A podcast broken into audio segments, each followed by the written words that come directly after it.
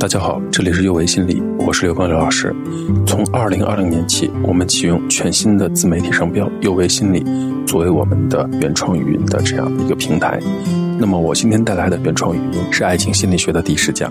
爱情并不总是浪漫的，爱情都有甜蜜期，但是甜蜜期过后总是争吵不断，问题得不到解决，两个人又开始冷战。这个时候，你是否想过，为什么我们总是吵架？是不是因为我们根本不合适？随着感情的进展，情侣之间总是会不可避免的出现争吵。但是为什么有些情侣越吵感情越好，有些却只能分手结束呢？哈佛大学心理学家吉利根提出两性之间的主要差异：男性以独立自主而感到骄傲，女性则是满足于自己是两性关系网中的一部分。说的通俗一点，男人在关系中希望自己是有能力且独立的，女人需要的则是良好的沟通。遗憾的是，男人总是难以理解伴侣对他们的期望，这就是为什么有些人越吵，他们中间的分歧变得越大。对于你的伴侣，你还记得自己说过什么伤人的话吗？或许你们重归于好，但吵架中的阴影可能一直没有散去。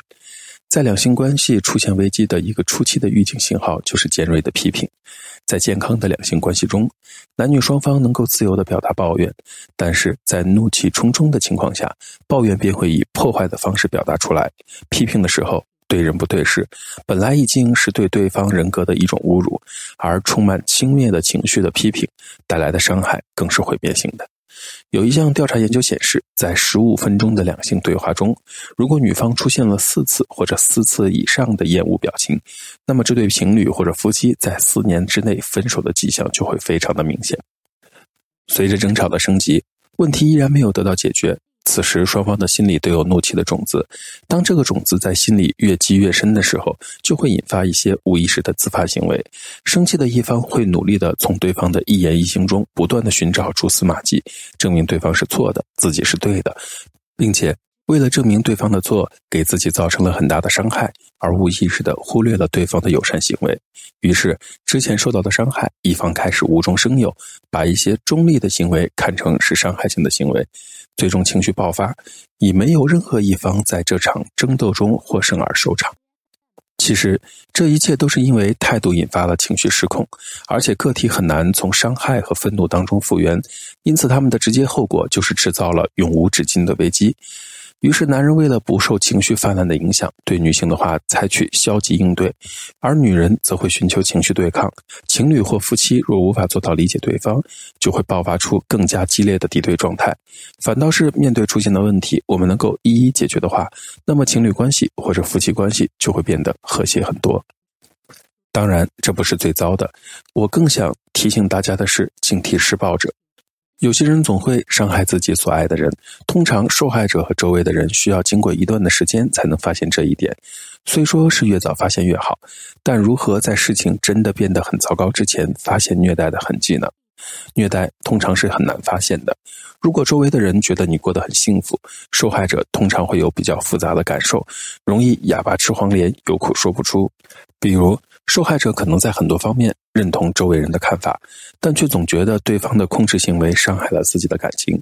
如果你正处在这种情况，注意观察自己的情绪，尽早将施虐者识别出来。因为在被自己爱的人杀害的女性当中，有四分之三的是在尝试逃跑时遇害的。你越早的意识到对方的危险性，对于这段情感投入的就会越少，放手的可能性就会越高。为什么有些人会有施暴倾向呢？某些施虐者的童年可能是很痛苦的，但是并非每一个都这样。很多经历过痛苦童年的人，最终也成为了令人尊敬的、富有同情心的伴侣。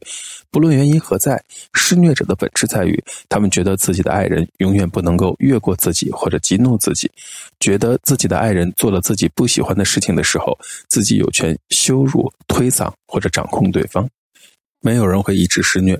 实际上，甜蜜期属于施虐周期的一部分，也并非所有的施虐者的行为都很暴力。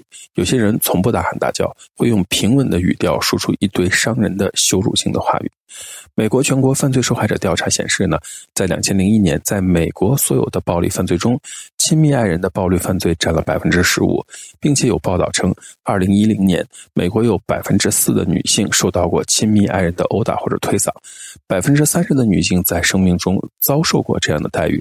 至于中国的数据呢，我们还在陆续的搜集当中，希望也可以看到更完整的数据信息。如果你的伴侣占有欲强、报复心强，而且情绪特别容易激动，并且不在乎你的边界感，那么你就要警惕了。说着说着想起了“不要和陌生人说话”里面的安家和，千万不要相信什么“我做这一切都是为了你，我打你是因为爱你”这样的鬼话。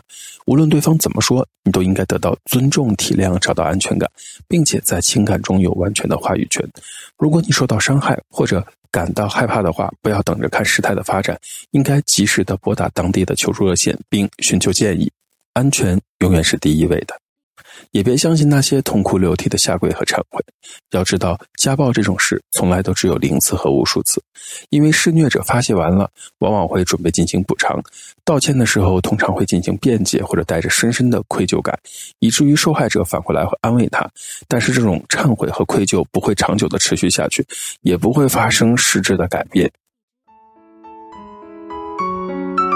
这一讲的内容到这里就结束了。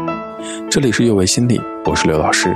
虽然我们只是心理学界的一棵小树苗，但是我们努力做到我们的最好，用真诚的态度、客观专业的方式，向每一个愿意关注我们的人分享一切你想知道而我们又恰好了解的心理学知识。请记得，不论你在哪里，世界和我陪伴着你。